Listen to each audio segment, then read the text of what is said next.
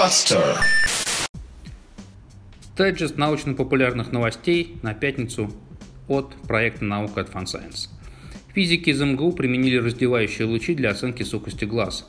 Российские и китайские физики выяснили, что проблему с увлажнением глаз можно решить, облучая роговицу при помощи раздевающих те лучей – как объясняют ученые, террагерцовое излучение относится к числу самых перспективных направлений исследований в области оптики, микроэлектроники и в других высокотехнологичных сферах. В перспективе волны такого типа можно приспособить для сверхскоростной передачи информации, наблюдения за работой живых клеток в режиме реального времени и множества других целей. Физики создали квантовый барабан по принципу кота Шрёдингера. Австралийские и британские ученые создали квантовый аналог барабана, который одновременно вибрирует и молчит, подобно тому, как код Шрёдингера одновременно и жив и мертв, говорится в статье, опубликованной в New Journal of Physics – как отмечает физик, при некоторых условиях одиночную частицу света можно распилить на два более тусклых, но при этом запутанных фотона.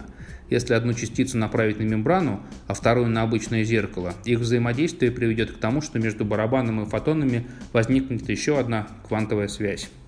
Немного из области медицины. Наконец-таки одобрен препарат для предотвращения мигрени – по оценкам исследователей, в 2016 году мигренью страдали более миллиарда человек по всему миру, и примерно у 14% больных бывает больше пяти приступов в месяц, а 25% сообщили, что за последние три месяца они пропускали из-за мигрени как минимум один день работы или учебы. Препарат Аймовик блокирует активность тут внимание, кальцитон ген связанного пептида, избыточное количество которого провоцирует приступ болезни. Это не единственное средство, которое используется для предотвращения мигрени, но первое, которое разработано специально для лечения именно этой болезни. Напечатанный на 3D-принтере гидрогель прошелся по воде. Исследователи при помощи 3D-печати научились создавать сложные актуаторы из гидрогеля. На их базе авторы создали несколько устройств, которые управляются внешним электрическим полем, могут захватывать и перемещать предметы, а также ходить. Довольно-таки забавная гифка доступна на нашем канале поскольку в медицинских устройствах нежелательно использовать жесткие элементы, которые соприкасаются с телом или внутренними органами, инженеры разрабатывают мягкие устройства, которые, собственно говоря, для этого и создаются. Ученые рассчитали значение давления внутри протона, которое оказалось выше давления в недрах нейтронных звезд.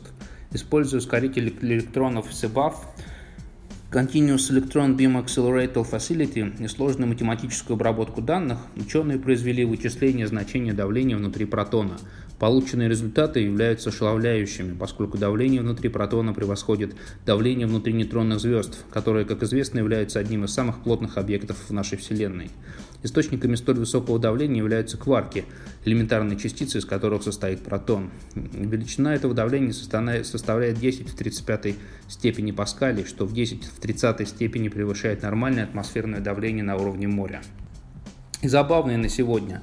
В мозге умных людей оказалось меньше связей между нейронами. Научная работа, объединившая специалистов из Университета Нью-Мексико и Берлинского университета имени Гумбольта, выявила необычную закономерность – Люди с большим показателем IQ имеют меньше связей в коре головного мозга. Ну, собственно говоря, кто бы мог подумать. Подробнее об этом читайте в нашем дайджесте. Всем спасибо, оставайтесь с нами. Пока. Recorded on Podster.